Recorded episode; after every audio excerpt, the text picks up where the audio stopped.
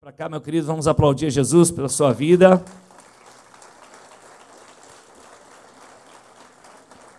Esse jovem coroa, pastor. Vou falar logo que ele vai me usar o microfone. Mas não vai não, você aqui, aqui não. Nós estamos recebendo os pastores, então nós vamos orar pela vida deles, né?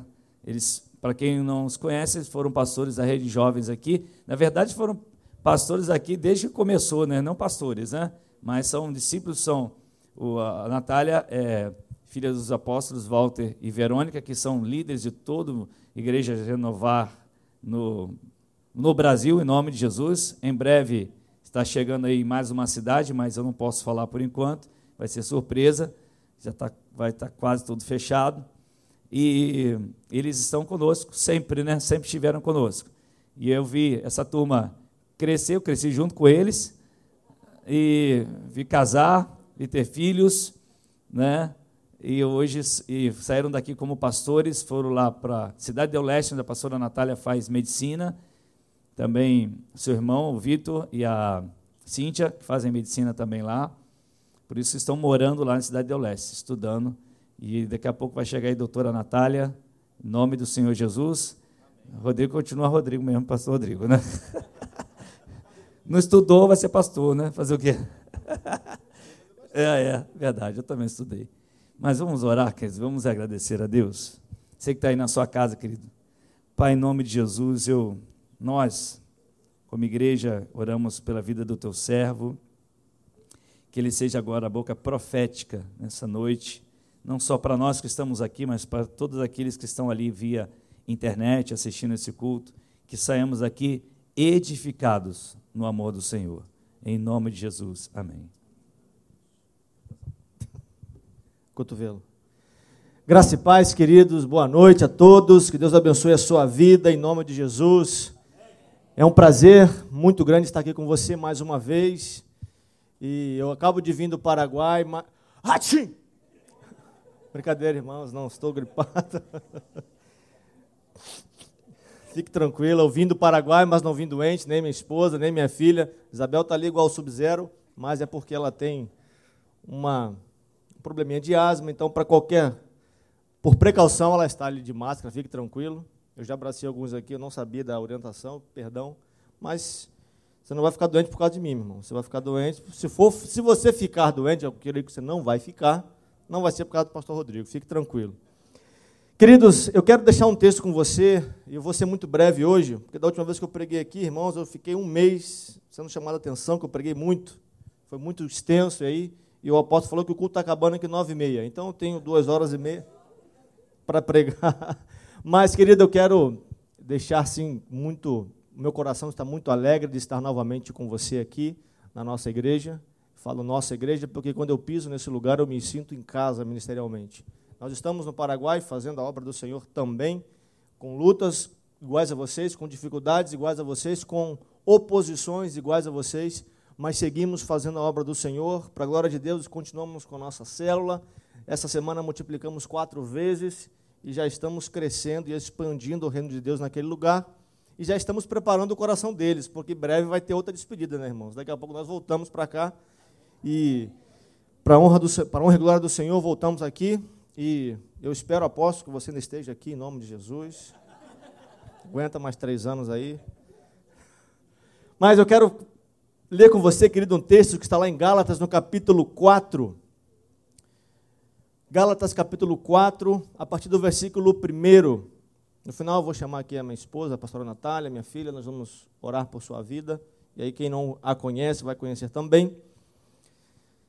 Mas é uma é um desafio, queridos, viver num tempo como esse, sem dúvida nenhuma.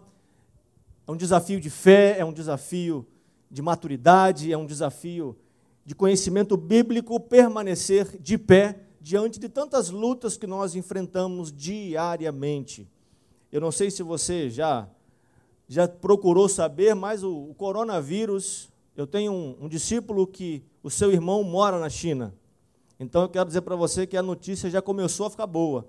Ele disse assim: Olha, essa semana nenhum caso de coronavírus apareceu aqui na China e já está recuando os casos e as autoridades já começaram a acalmar um pouco a situação. E nós cremos que, para a glória de Deus, querido, isso vai acontecer em todos os lugares do mundo. A gente não vai ser egoísta, aqui, aqui no Brasil, não, em todos os lugares do mundo. O Paraguai, por exemplo, é uma nação do tamanho de São Paulo. Então, eles têm uma estrutura de saúde muito precária.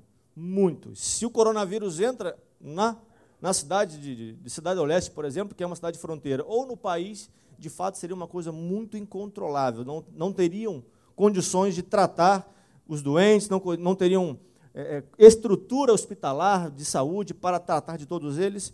Mas o Senhor tem sido bom também com aquela terra, com aquela nação.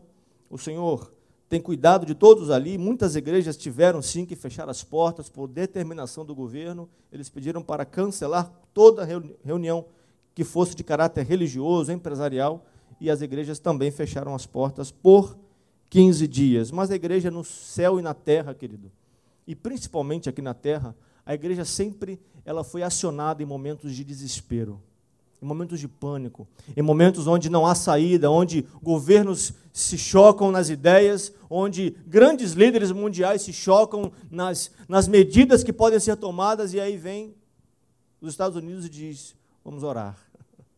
E quem vai orar, querido? Quem vai puxar a corda da oração? Quem vai puxar a fila da oração? Somos nós, eu e você, a igreja do Senhor. E por isso é necessário, querido, que nesse tempo que você não se assuste, que você não se atemorize. Como disse o apóstolo, é importante nós, como igreja, sermos conscientes, sermos cidadãos conscientes, sim, fazemos nossa parte, sim, mas é importante você jamais deixar de crer no agir sobrenatural do seu Deus.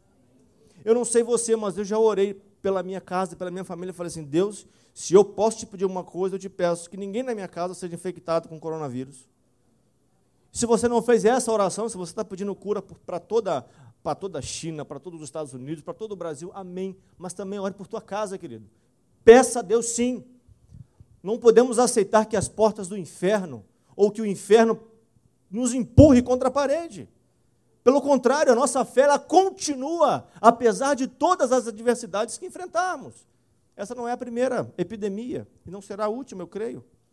Mas eu creio no poder do nosso Deus. Então, querido, álcool gel no bolso, fé no coração, fé no Pai e vamos andar para frente em nome de Jesus.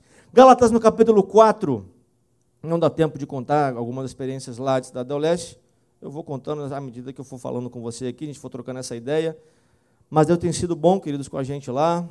Está pintando, quem sabe, uma transferência nossa para o Brasil novamente. Não transferência talvez para o Rio de Janeiro, mas estamos orando, buscando e vendo as possibilidades para, quem sabe, pelo menos Natália terminar os estudos aqui no Brasil, por uma questão administrativa, burocrática, que é o Revalida.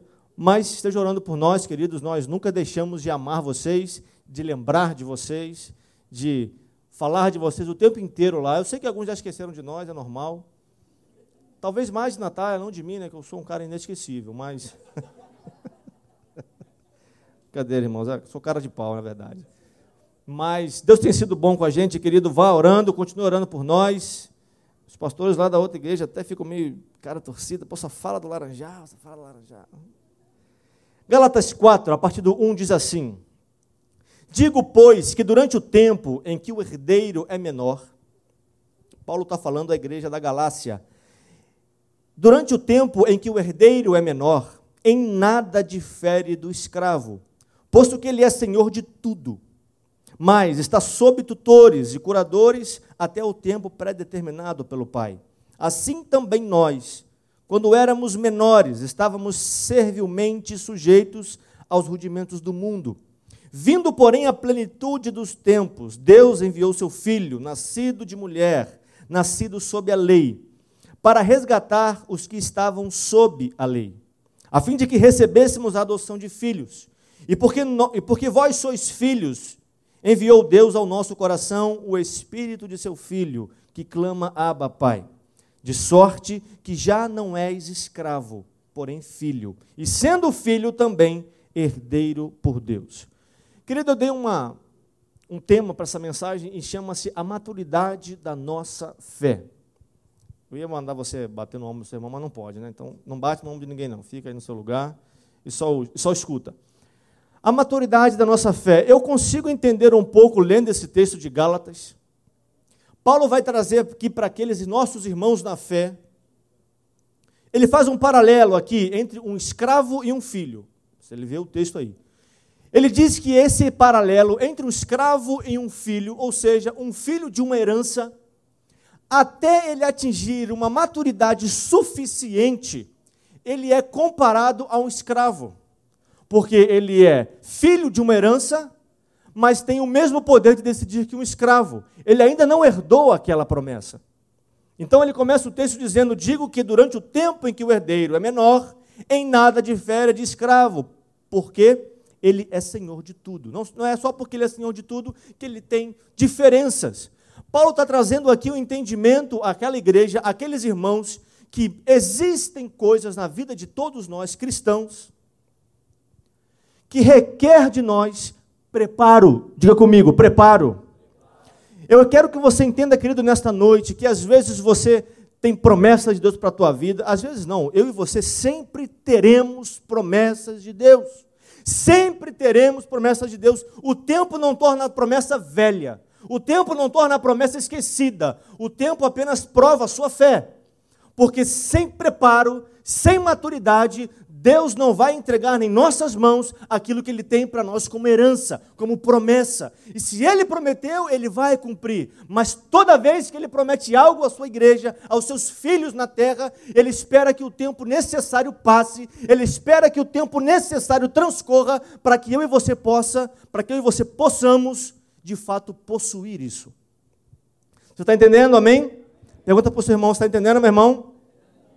E fala para ele, não me toque. Enquanto o filho não tiver o preparo necessário, querido, para herdar aquilo que lhe pertence, vai ficar sempre a cargo de outras pessoas tomarem conta disso. Pastor, o que você está querendo dizer? Eu estou querendo dizer que nós precisamos, diga comigo, andar em maturidade.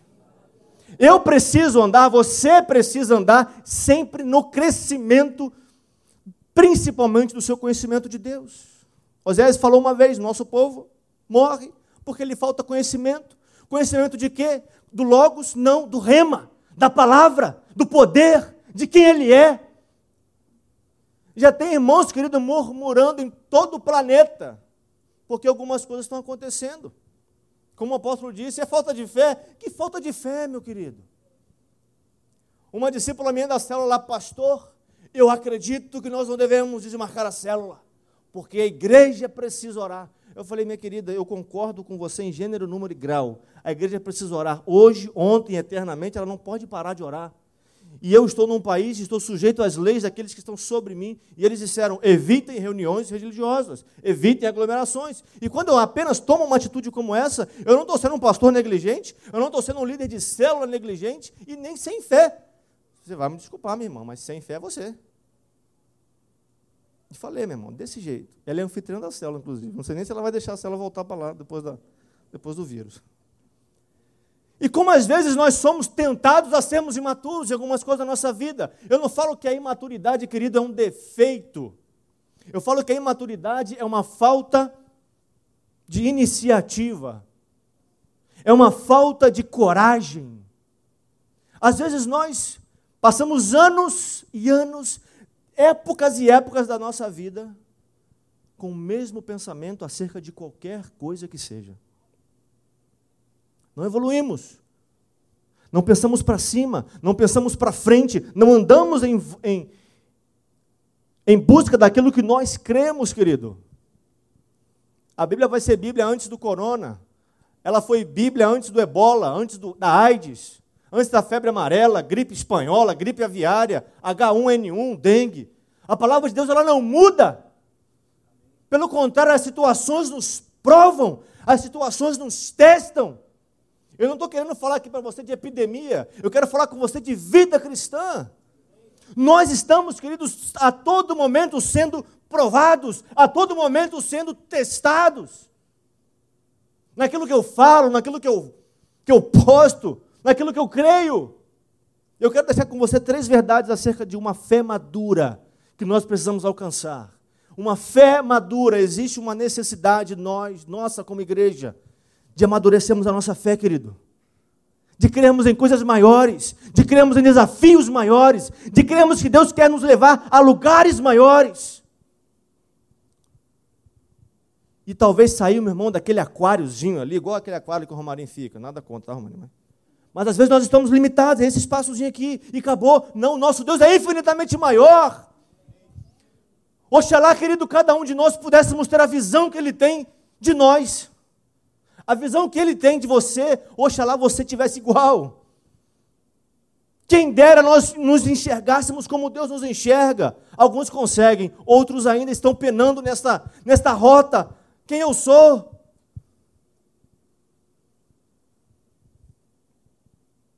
O que, que eu faço? Para onde eu vou? E às vezes, queridos, vou te dizer a verdade: vivemos em crises que nós mesmos criamos, vivemos em desertos que nós mesmos projetamos. E Deus não tem isso para mim nem para você. Que você cresça em fé que você cresça em maturidade, que você cresça em num nível extraordinário, que você cresça num nível de fé que todos ao seu redor vão te chamar de louco. Que seja assim, querido.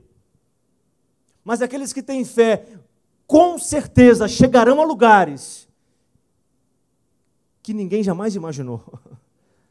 Aqueles que não ousam ter fé, chegarão e pisarão em lugares que ninguém jamais pisou.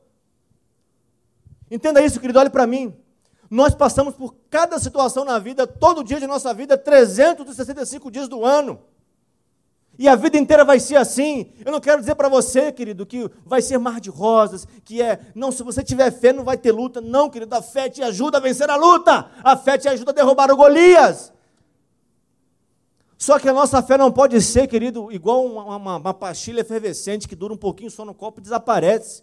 A nossa, a nossa fé não pode ser medida assim. Temos que alcançar uma fé que seja madura ao ponto de, mesmo que todo mundo que está ao seu lado te abandone, você vai manter a sua convicção de que Ele jamais te abandonou. Os nossos planos e projetos aqui para abençoar vidas são tremendos. Mas mesmo que ninguém creia, mesmo que ninguém venha, mesmo que ninguém compre a minha ideia, Ele continua sendo Deus. E a primeira verdade eu quero dizer para você, querido, sobre uma fé madura. Estou controlando o tempo hoje, posso. Fica, fica tranquilo. Ó, oh, bonitinho.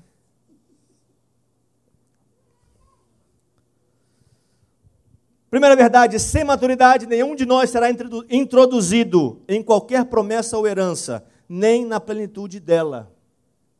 Vou repetir: sem maturidade, nenhum de nós será introduzido em qualquer promessa ou herança, nem na plenitude dela. Segundo Paulo, querido, você tem o status de filho de Deus, amém? Ué, tá convicção não, meu irmão? Você tem o status de filho de Deus, amém? Você é filho de Deus. Eu sou filho de Deus. Nós somos filhos do eterno. Mas eu quero que você entenda que existe tempo para tudo na sua vida e na minha vida. Nós estamos diante de um desafio. Oh, nós, né? Vou, vou colocar nós porque eu continuo sendo nós. O próximo desafio da construção, de subir. Eu falei para o apóstolo, opa, quando eu voltar, eu quero já culto lá em cima. Não quero vir para cá, pô, culto aqui embaixo, não. Amém? Não é? Eu volto daqui a dois anos e meio, meu irmão. Que assim seja em nome de Jesus. Quem sabe, né? Mas me chama para pregar também lá em cima, tá? Senão fica chato. Existem coisas, querido, que Deus separou para você, eu sei que separou. Eu não preciso ter dom da visão para ver isso. Eu não preciso ter os céus abertos aqui agora para falar assim, eu vejo que Deus tem algo para a tua vida. Deus tem algo sempre para nossas vidas. Deus tem sempre planos para nós. Mas entenda, querido, se você não tem maturidade, eu não falo da maturidade que os anos vão te dar. Uma criança não pode ser exigida ter uma maturidade de um adulto. Um ancião não terá muito mais maturidade e experiência de que um, do que um adulto comum. Por exemplo, eu. eu tenho muitos anos menos que o apóstolo.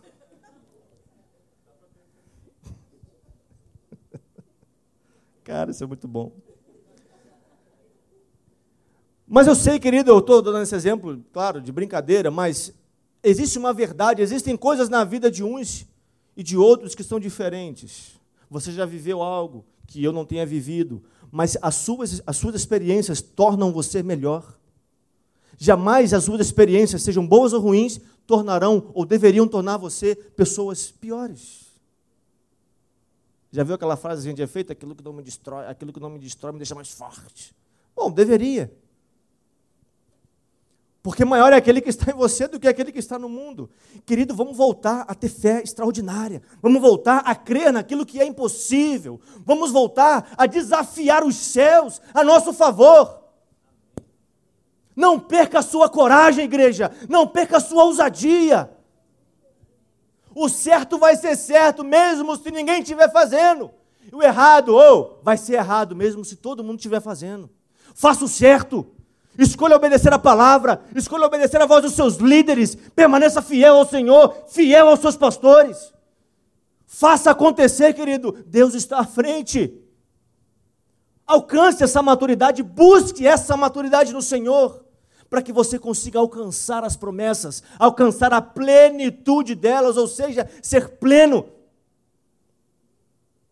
Queridos, eu tenho tratado de jovens na nossa célula lá, continuo trabalhando com jovens ainda. Alguns casados, porém outros sol, perdão, solteiros. Eu não sei, acho que no Paraguai a paciência dos pastores é menor.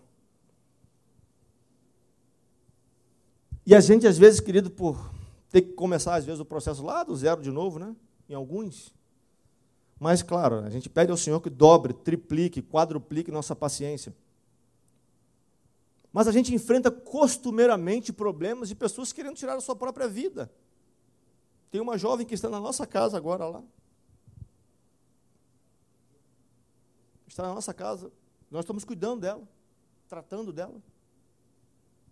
E que tem problemas sérios, querido. E tem hora que a gente tem que chacoalhar. Minha irmã, meu irmão, vamos lá. Você nem conseguiu encontrar Deus ainda na Bíblia? Você não conseguiu encontrar o Senhor nas suas experiências? Você não conseguiu encontrar o agir sobrenatural dele nessas coisas? Precisamos encontrar, queridos. Encontre Deus nas suas maiores lutas. Encontre o Senhor nas suas maiores guerras. E como Gabriel, Gabriel Guedes canta, é assim que eu luto as minhas guerras. Você jamais estará sozinho, querido jamais estará sozinho. Segundo lugar, eu quero ler com você um texto em Hebreus, capítulo 6, verso 12. Não resuma tudo da sua vida a somente a fé. Que é isso, pastor? Que heresia é essa? Vou te provar na Bíblia, querido. Não resuma tudo a somente a fé. Precisamos avançar e perseverar de igual modo. Por quê? Porque a falta de perseverança e paciência pode anular a nossa fé. Olha o que diz Hebreus 6,12. Para que não vos torneis indolentes, mas imitadores daqueles que pela fé e pela. Está escrito aí? Perseverança, pela paciência, pela fé e pela perseverança, herdaram as promessas. Entende, querido, que não adianta você declarar a todos os pulmões que você crê. É necessário você perseverar também. É interessante a gente às vezes ficar um tempo sem olhar para umas pessoas e conviver com aqueles que nós convivíamos. A gente às vezes volta e quer saber como está uma coisa, como está outra. Assim, esse aqui rompeu, esse aqui desistiu, esse aqui está lá nas nuvens já, esse aqui continua ali, e esse aqui está fazendo, aquele lá não faz até hoje. Porque não adianta a gente sermos, nós termos pessoas de fé e não perseverarmos. Já viu aquele tipo de gente, eu sei que não é você nem eu, mas que todo domingo crê e toda segunda vaza? Queridos, quando o culto está acontecendo aqui, a reunião de louvor, de adoração, é tanto poder, é tanta glória de Deus que você não tem como ficar e sair do mesmo jeito que entrou mas essa glória só mantém acesa no teu coração, só se manterá acesa se você perseverar nela. Nós, às vezes, somos assim. Nós só queremos entrar no posto para ser abastecido. Nós não queremos manter o combustível aceso. Querido, Deus está te desafiando e me desafiando a sermos pessoas, homens, mulheres, jovens, de fé, sim, mas que também perseveram. Porque com a boca eu digo que creio, com a boca eu digo que vou, com a boca eu digo conta comigo, mas eu não persevero um mês. Eu não persevero uma luta, eu não persevero um desafio que seja. Eu sempre sou muito, sabe? Eu sei que essa palavra pode talvez trazer para você um certo incômodo, mas Deus fala ao nosso coração hoje, essa noite. Deus fala ao nosso coração que perseverar é tão importante quanto ter fé. Eu vou ler de novo o texto. Para que não vos torneis indolentes, mas imitadores daqueles que, pela fé e pela perseverança, herdam as promessas. E vou dizer mais para você aqui: o autor aos Hebreus está dizendo, esses aqui são referências. Esses aqui são homens e mulheres que podem ser copiados, porque não apenas creem, mas perseveram. Uma característica, querido, de uma fé madura é quando você persevera em meio a todas as turbulências que você possa enfrentar, em todos os projetos. Você que é líder de célula, querido, você vai exercer a sua perseverança enquanto você for vivo. Você terá que exercer a sua perseverança, assim como os seus líderes também exercem perseverança. Eu nem sempre fui pastor, querido. Claro, né? A gente não nasce pastor. Ai, pastor. Não. Não nasci num lar, num lar cristão. E durante um período da minha caminhada, o meu líder aqui presente, o apóstolo Wagner, teve que ter perseverança assim com aquele discípulo, porque senão, meu irmão, não ia dar. Eu até acho que um pouco desses cabelos brancos dele pertence a mim. Mas o líder, ele tem que perseverar sim. Não existe discípulo pronto, querido. Não existe uma máquina de forma de discípulo. Discípulo se faz com transferência de caráter. E para a glória de Deus eu falo isso, querido. Se hoje eu sou um homem de caráter, eu tenho muito isso do meu discipulador, apóstolo Wagner. E da sua esposa, apóstola Liliana, não posso tirar, né? Eu vendi um negócio que eu tinha lá faz três semanas, a cafeteria que eu tinha lá em Cidade do Leste. E o vendedor falou para mim semana passada assim, Rodrigo, eu estou desviado, eu sou, eu já fui da igreja, mas sou desviado. Mas como me alegra fazer negócios com pessoas como você. Eu pensei que ele ia falar assim, era bonito, né, tal. Ah, mas em que sentido? Pessoas honestas, pessoas íntegras. Querido, como que é comum defamarem hoje, ou difamarem, né? Defamarem não, mas difamarem a figura até do pastor. Quando eu falei para ele, olha rapaz, eu sou pastor, eu estou vendendo a cafeteria por uma série de razões. Ah, você é pastor? Eu falei, sim. Aí quando ele começou a digitar no WhatsApp, eu falei, ixi, vai escrever um monte de abobrinha. Ah, então agora eu fico mais tranquilo, porque coisa boa é fazer negócios com pessoas corretas, decentes. Minha mãe está muito mais feliz sabendo que você é evangélico, ainda mais sendo pastor. É o preço, querido, de que a gente se paga de sermos pessoas que perseveram ali, que mantêm a sua fé e a sua perseverança andando juntas. Você acha que eu não, de vez em quando o negócio aperta lá, e eu não chamo lá o pastor Estevão, não, o pastor Wagner, dá, dá um help aí. Porque se eu persevero hoje foi porque alguém perseverou sobre a minha vida. Entenda que a sua perseverança vai salvar pessoas do inferno, querido. Você não pode desistir. Você não pode parar, você não pode recuar. Você não é daquele que desiste, você não é daquele que retrocede, você é daquele que olha o alvo, não olha para mais nada, eu vou até o fim. Nós temos que ser assim, queridos. E temos que caminhar, sim, se tiver que chorar, a gente chora. Se a caminhada tiver choro, vai ter, você chora, não tem problema, continue chorando. Mas vai ter aquele dia que você vai se alegrar, vai ter aquele dia que você vai olhar no olho de uma outra pessoa e vai falar assim: como valeu a pena eu perseverar? Como valeu a pena eu manter a minha fé ali, junto com a minha paciência, junto com a minha perseverança, porque a obra não é minha, a obra é dele. Eu não tenho, nem você, querido, o direito de desistir dele. Nós não temos o direito de falar assim: olha, eu não estou bem para ir na igreja hoje. Oh, meu irmão. Tirando essa situação, tá, querido? Não estou julgando quem está em casa aí me assistindo. Aproveita você que está me assistindo aí, curte a minha página, eh, me siga no YouTube. não tem nada disso, é brincadeira, irmãos. Mas o Bruno tem, pode seguir o Bruno.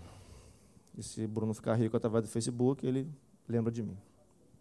Vamos, queridos, avançar em nome de Jesus, amém? Por último, Hebreus 11, eu quero ler com você também Hebreus 11. Você está comigo, meu irmão, amém? Glória a Deus. Hebreus 11, 32. Hebreus capítulo 11, do versículo 32 ao 38. Diz assim: E que mais direi? Você achou aí, amém?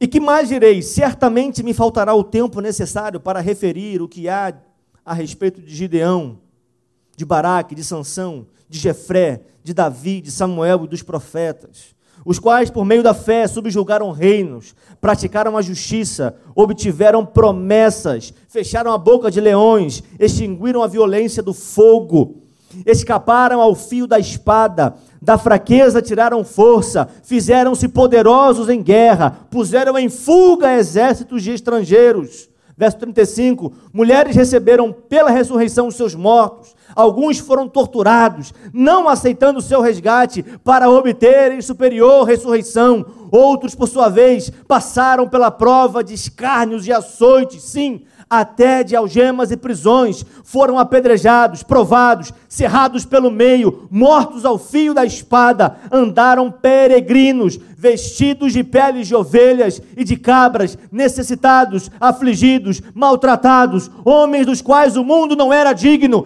errantes pelos desertos, pelos montes, pelas covas, pelos antros da terra. Ora, Todos esses que obtiveram bom testemunho por sua fé, não obtiveram, contudo, a concretização de algumas promessas. Eu estou falando aqui de homens e mulheres bandidos, eu não estou falando aqui de assassinos, eu estou falando de irmãos na fé. Eu estou falando de irmãos que passaram por provas, lutas, dificuldades, iguais às minhas e às suas. Por que, que você caminha neste ministério? Eu te faço essa pergunta de forma retórica. Por que, que você caminha nesse ministério? Você já parou para pensar e já parou para tentar responder essa pergunta? Ah, porque eu gosto das pregações do apóstolo Wagner. Ok. Ah, porque o louvor é muito bom. Amém. Ah, porque quando eu estou com preguiça eu posso assistir em casa o culto pelo Facebook. Não estou falando que seja o seu caso, mais uma vez, querido, em nome de Jesus. Por que, que você caminha debaixo da liderança deste ministério? Por que, que você caminha aqui?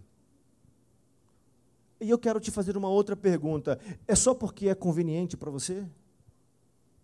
Por que, que nós caminhamos juntos? Por que, que a igreja para nós faz parte da nossa vida? Porque é conveniente? Não, é porque é nossa vida. Isso que nós fazemos é a nossa vida.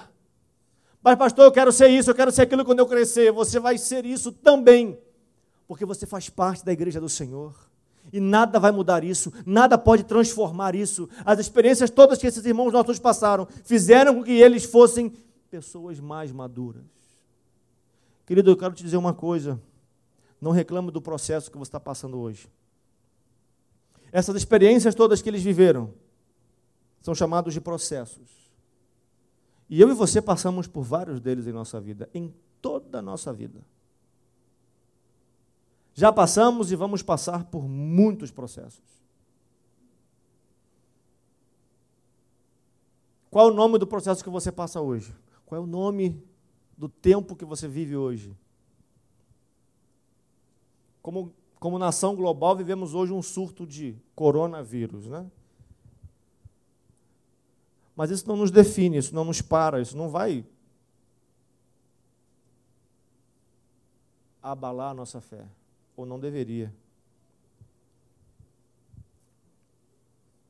Nós não podemos ser, queridos, aquela geração que não suporta a contraposição. Não podemos. Uma geração madura, ouça isso.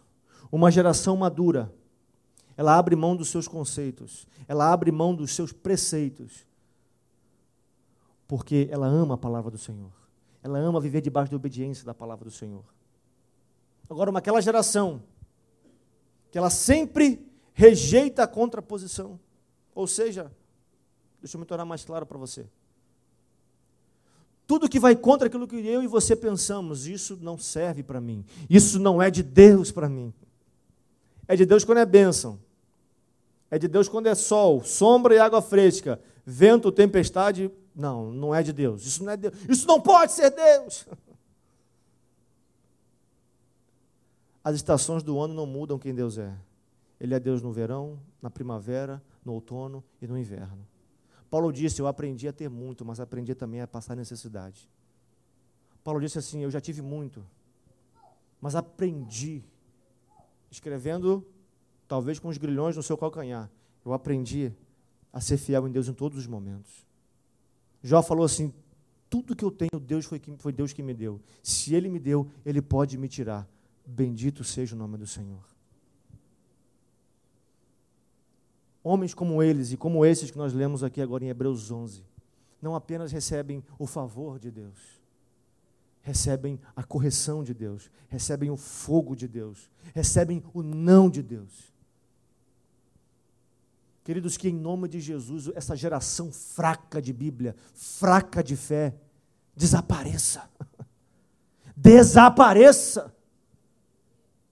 E que o Senhor desperte em você, querido, em nome de Jesus. Eu vou dizer para você uma coisa: amanhã você vai acordar. Ou hoje, ainda de madrugada, um desejo de ler a Bíblia, mas um desejo de ler a palavra do Senhor. Você vai pegar Gênesis e vai começar a ler. E daqui a pouco Deus vai te mandar lá para João. E daqui a pouco vai voltar para Êxodo. E você vai ter fome da palavra em nome de Jesus. Porque o que nos falta, querido, é uma experiência viva com essa palavra. Os céus e a terra hão de passar, Coronavírus vai passar, mas essa palavra não passa nunca. Nunca. Apóstolo Walter é o líder hoje, amanhã é o apóstolo Wagner, depois é o pastor A, depois é o pastor B, e essa palavra é a mesma. Vai ser sempre assim, querido. E Deus quer confiar grandes obras a todos nós, escute isso. Deus não quer confiar grandes obras a poucas pessoas. Mas sabe por que só poucas pessoas conseguem realizar grandes coisas?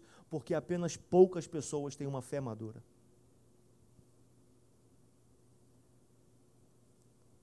Apenas poucas pessoas conseguem desenvolver essa fé ousada.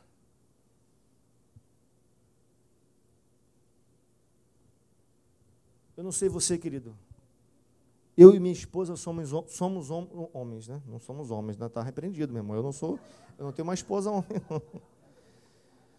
Sai para lá! Deixa eu falar, deixa eu corrigir minha fala aqui. Não perca aí não, meu irmão. Eu, Deus está falando com você. Eu e minha esposa somos homem e mulher de fé. Eu não vou ser hipócrita e dizer que não, não, não temos fé, não temos. Nós somos homens e mulheres de fé. Talvez ela um pouco mais do que eu. Eu não tenho medo de desafios, querido, não tenho. Eu posso passar mal. Mas quando eu vejo que Deus está colocando algo diante de mim, eu não consigo imaginar como seria se eu nunca tivesse tentado fazer. Essa semana eu pregava para algumas para alguns líderes lá em Cidade do Leste e falava para eles assim: há muitos anos atrás me colocaram como líder de adolescentes. Não sei se Marquinhos lembra disso, não sei se Marquinhos. Não, Marquinhos é mais velho que eu também, não, não fazia parte da mesma classe que eu. Me botaram para liderar a classe de adolescentes da, minha, da, da antiga igreja que eu fazia parte, da Igreja Batista Central. E o dia que me botaram para falar lá na frente, queridos, imagina uma pessoa que não preparou nada. Eu não preparei nada. E me botaram na frente, eu e uma outra líder ali. E o líder daquela época, eu estou terminando, o líder daquela época falou assim: Olha, hoje é com vocês. Assim, meu irmão, a gente de frente assim.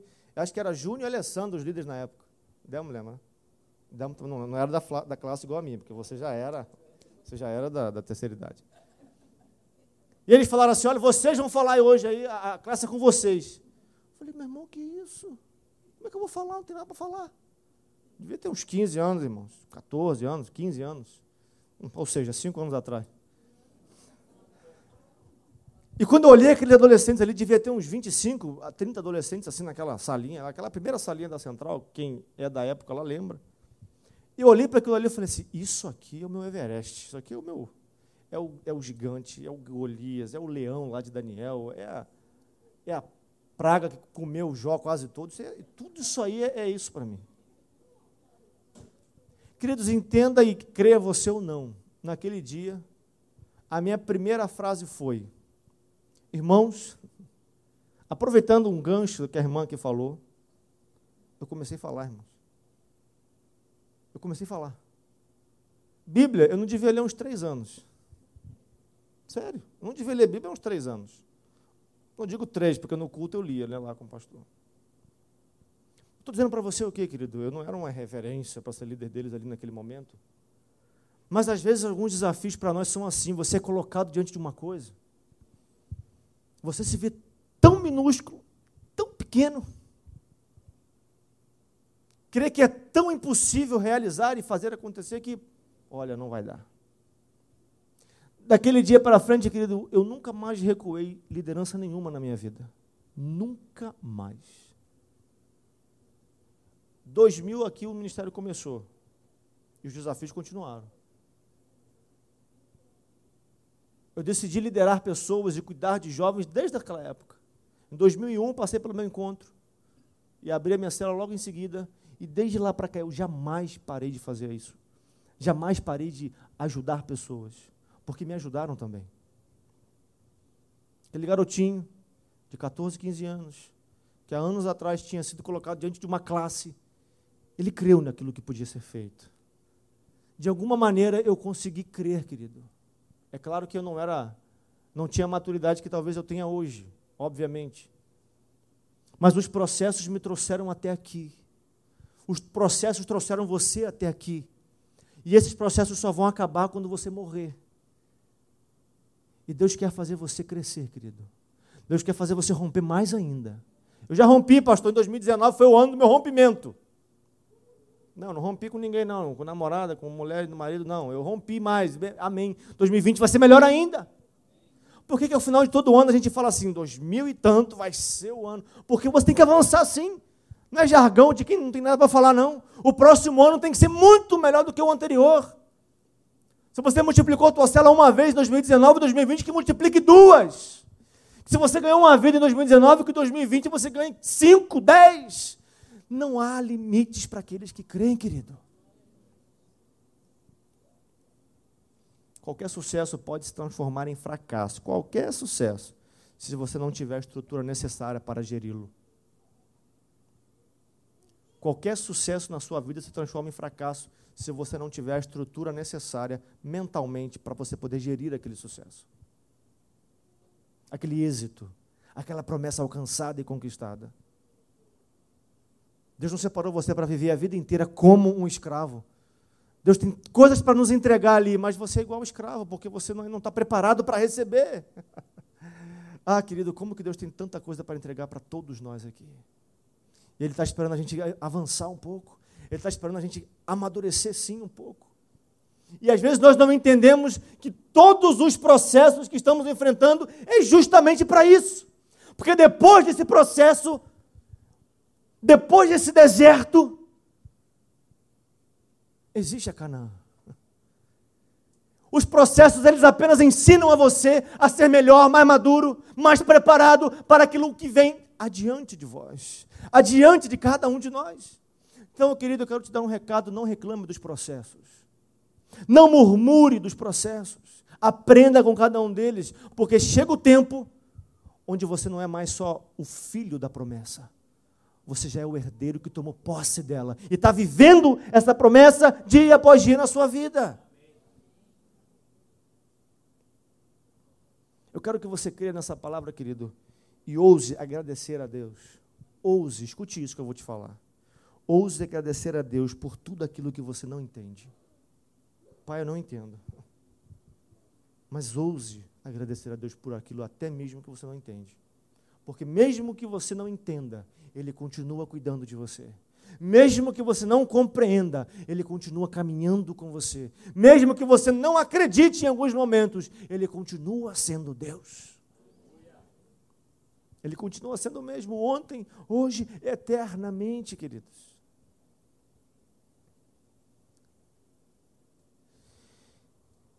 Eu quero encerrar nessa noite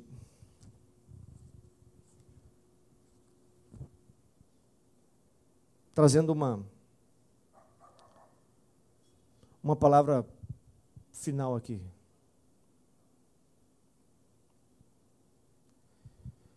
Eu sei que, querido, ser igreja e fazer parte de uma igreja, eu digo igreja agora, estrutura, comunidade eclesiástica, como nós estamos aqui. Para aqueles que estão liderando uma igreja, para aqueles que fazem parte da liderança da igreja, por exemplo, é sempre um desafio enorme um desafio gigantesco liderar uma igreja, liderar um povo. Quando eu vejo homens e mulheres que tentaram fazer isso na Bíblia, tiveram muitas dificuldades. Mas passaram por todos os processos. E Deus os honrou. Diz o texto aqui que alguns não conseguiram alcançar algumas promessas na terra. Elas foram passadas aos seus herdeiros, aos seus aos seus filhos, aos filhos dos seus filhos. Mas uma promessa, ela nunca deixa de se cumprir. Nunca.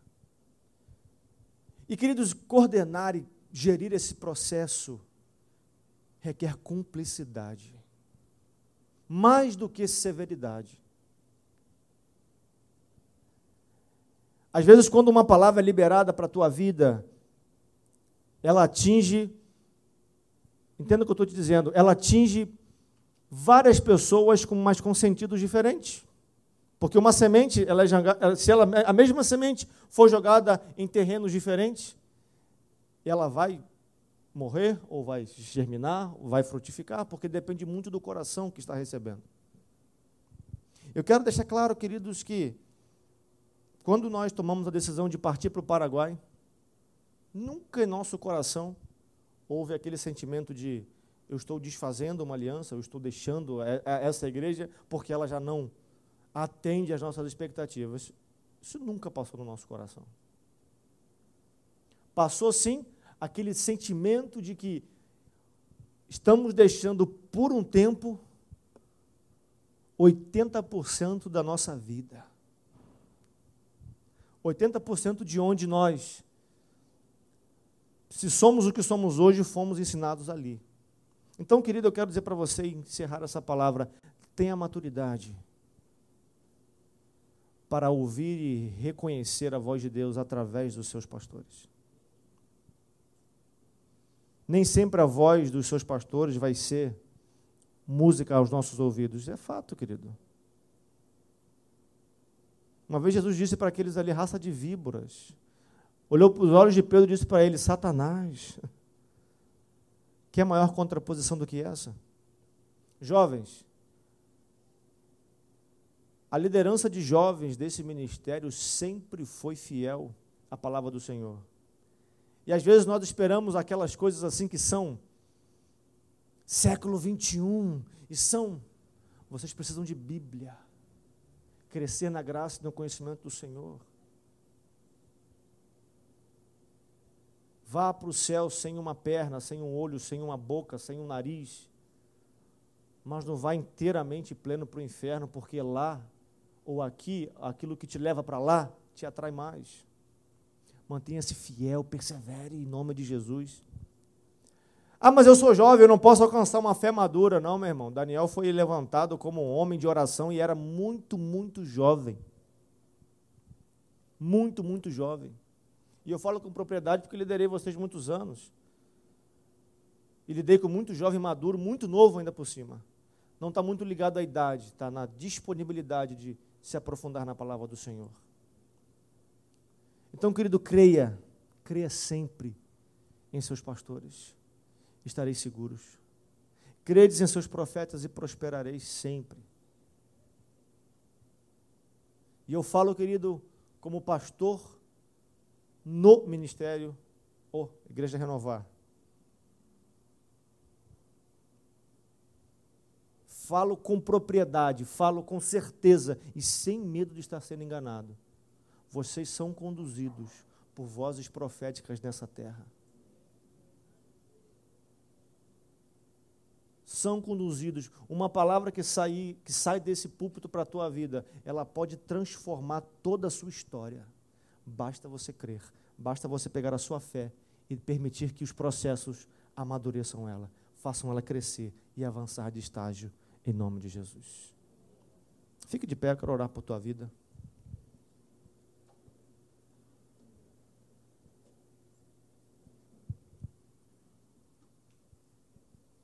Natália, vem cá você, Isabel. Eu já ia pedir para você dar a mão, mas desculpa, meu. Se eu pedir, não obedeça. Vem cá, Isabel. Eu quero que você feche os seus olhos, nós vamos orar por tua vida nesse momento. E dizer para você, querido, que o nosso coração está radiante de felicidade. De estarmos aqui com os irmãos, é muito bom, é muito Pena que eu não posso abraçar todos como eu gostaria, mas eu vou te dar um chute, como disse o apóstolo aí. Vou... Mas é carinho, querido, não é?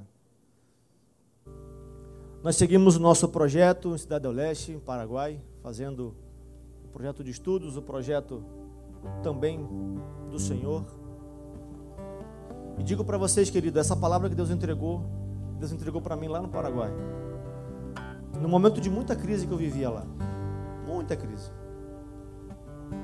Por quê, pastor? O ministério não estava dando certo lá? Estava, querido. Minha célula chegou a ter 48 pessoas. E me sentia assim, sozinho às vezes. Compartilhava com alguns aqui. Porque a gente continua sentindo muita saudade de. Vocês, vocês fazem muita falta na nossa vida. Mas não dá para a gente ser mimado e falar assim, não vou fazer mais, eu vou embora. Não, a gente tem que ter maturidade para passar por todos os processos. Pastor, como é que você tem 48 na célula e se sente sozinho lá? É assim, querido, é assim a vida. a gente vai para dentro um do outro aqui e conversa, e brinca, e faz o que tem que fazer. Em dezembro agora foi muito difícil nós passarmos as férias longe de vocês. Mas nós entendemos que é um processo. Por que eu estou te falando isso? Que eu quero deixar você triste? Não. Os processos nos amadurecem. Eu sei que na sua casa, na sua família, você pode estar enfrentando uma dificuldade gigantesca, querido. E eu não vou dizer para você assim, ela termina amanhã em nome de Jesus. Eu não sei se termina amanhã. Ela não dura para sempre, mas não sei se termina amanhã. A grande, o grande erro nosso, às vezes, é pedir que Deus tire a nossa luta. Às vezes seja o nosso grande erro. Deus me tira essa luta, acaba com essa luta. Não. Deus me dá força para suportar essa luta. Me dá forças para atravessar esse momento.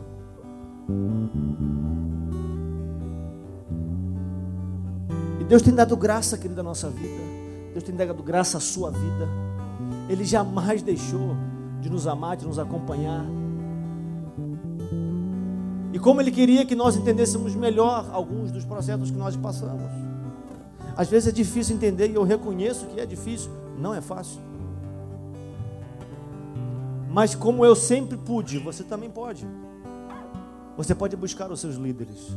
Você pode buscar o seu irmão. Nunca deixaremos de acreditar no poder que a igreja tem. Nunca. É sim uma entidade terapêutica. É sim um lugar onde você se sente melhor. É sim, querido. É sim um lugar onde você encontra pessoas sinceras, pessoas que amam, pessoas que se importam com o outro. Ah, pastor, mas lá fora não se encontra, lá fora também, mas aqui é mais certo de ter. Ah, eu conheço um monte de gente que não tem Deus, então só falta isso, querido.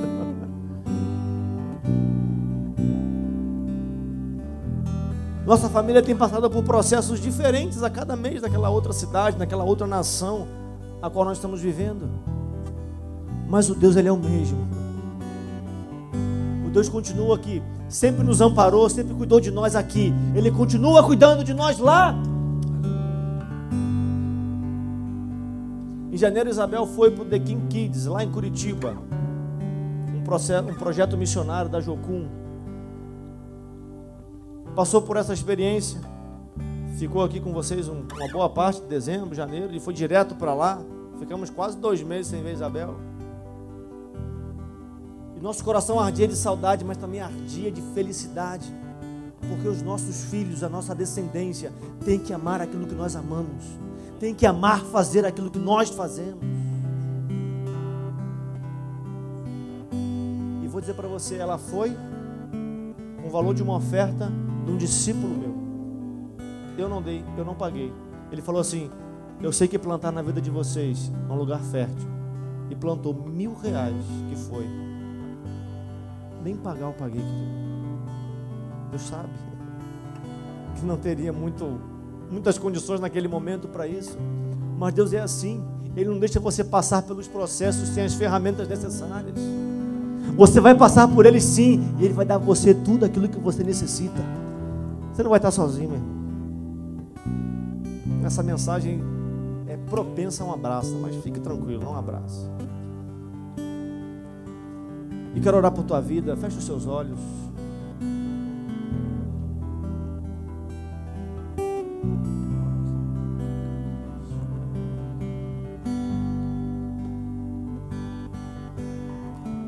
Levante sua mão, meu irmão.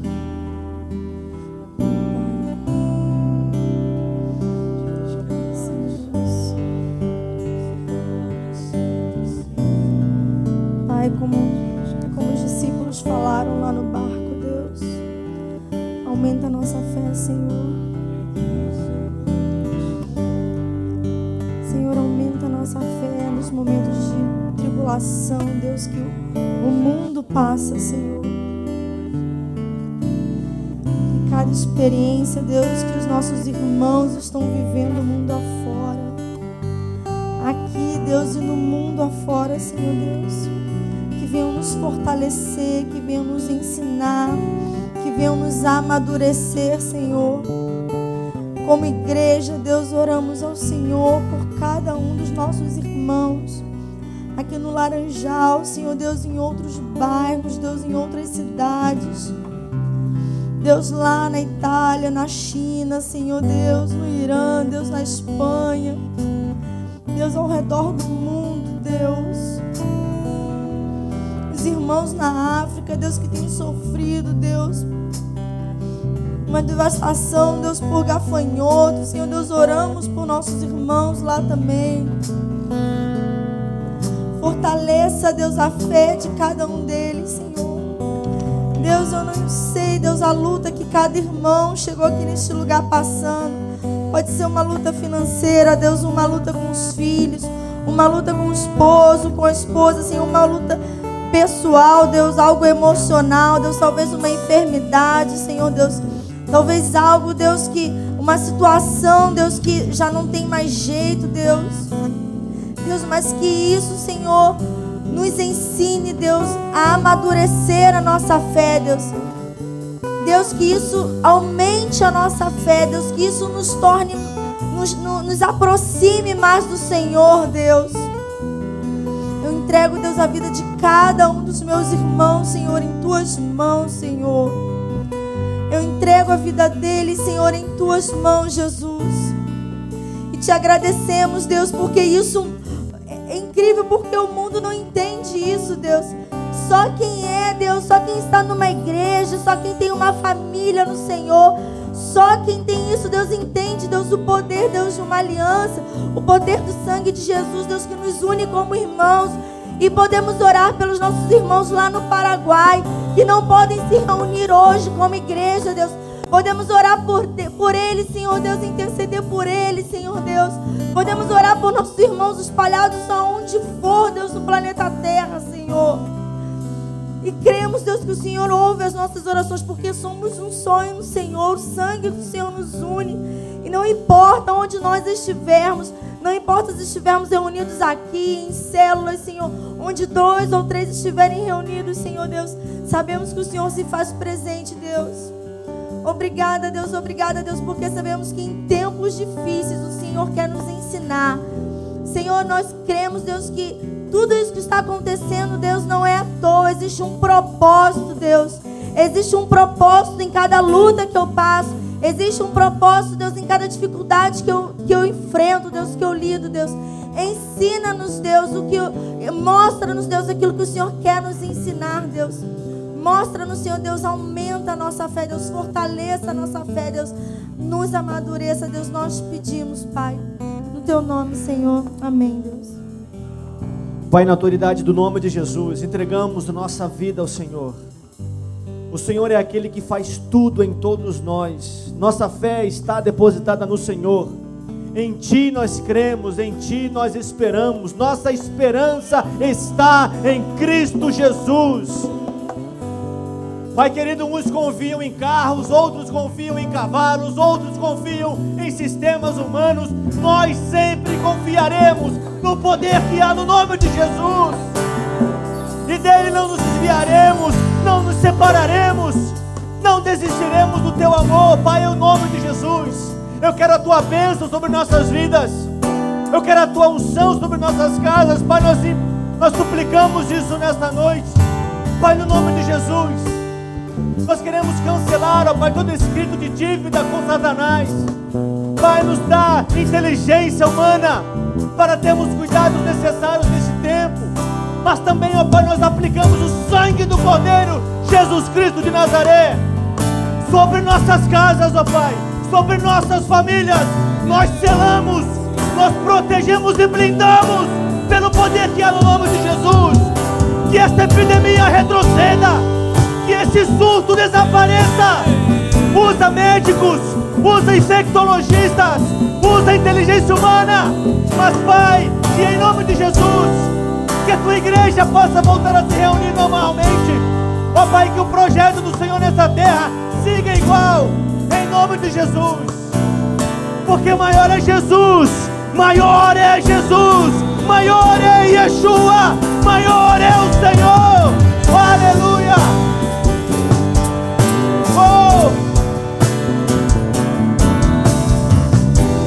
Sobre os quatro cantos da nossa nação, Pai. Norte, Sul, Leste, Oeste, nós oramos pelo Brasil. Nós somos uma geração que esquece às vezes das suas promessas, Pai. Mas traz de volta. Traz de volta, ó oh Deus, aquele sentimento de amor por nossa terra, por nossa pátria por nosso estado, por nossa cidade. E Pai, em nome de Jesus, nós oramos por eles. Nós abençoamos, nós profetizamos cura, profetizamos bênção, profetizamos o reino de Jesus crescendo, espalhando-se. Em nome de Jesus. Eu não creio, Pai, que existam coincidências. Eu creio que existam propósitos em tudo sei que na vida do meu irmão o que ele enfrenta ou, ou passa hoje é por conta de um propósito, não um acaso. Nos ensina, Deus, nos faz crescer, nos faz avançar, nos faz seguir em frente, como disse Paulo, seguir o alvo que é Jesus. Fortalece nossas mãos e nossos pés e amadurece a fé da tua igreja, Pai, no nome santo e poderoso de Jesus. Se você quer dar um aplauso a Jesus nesta hora, mais forte que você puder, aleluia, mais forte que é para Jesus.